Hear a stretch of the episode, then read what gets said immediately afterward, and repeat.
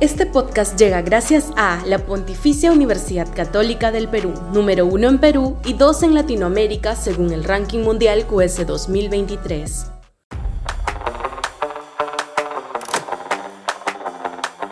La derecha necia y Dina Boluarte. Sudaca, Perú. Buen periodismo.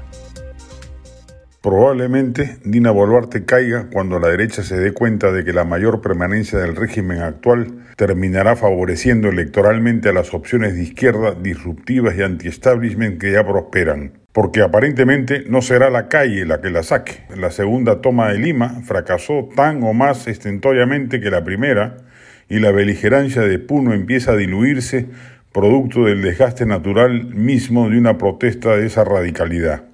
A la derecha lo que le conviene es que se adelanten las elecciones, como la propia Casa Blanca ha sugerido. Un régimen que carga con los pasivos de los muertos ocurridos difícilmente recuperará la legitimidad suficiente que le permita remontar los bajísimos niveles de aprobación que ostenta. Y encima su soporte político, el Congreso, arrastra un desprestigio aún mayor. En términos normales, en efecto, sería una concesión política inadmisible que la protesta social violenta armada por los grupos castillistas, el neosenderismo y la minería ilegal hagan que se produzca una decisión radical como la mencionada, la de un adelanto de elecciones. Pero el régimen de Boluarte es disfuncional desde el inicio. Y además el tema del posible adelanto de las elecciones se viene planteando desde antes, cuando aún estaba Castillo en el poder de tal forma que no es una muestra de debilidad institucional que no se pueda tolerar y más bien se asoma como una buena manera de resolver el impasse de gobernabilidad por el que transitamos a pesar de que la protesta amaine.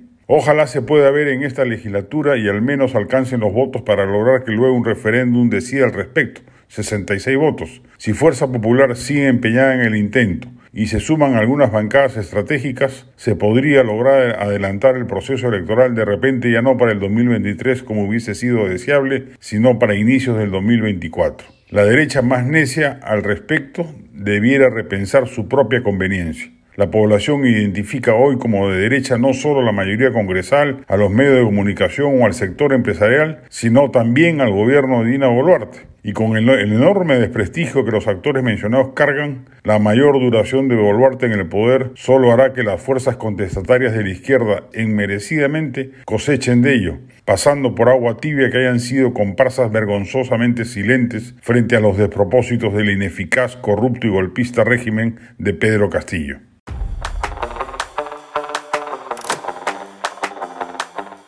Este podcast llegó gracias a AFE operador logístico líder en el mercado peruano que brinda servicios de almacenaje, transporte de carga, courier y cómics.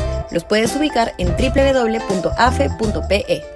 Este podcast llega gracias a la Pontificia Universidad Católica del Perú, número uno en Perú y dos en Latinoamérica según el ranking mundial QS 2023.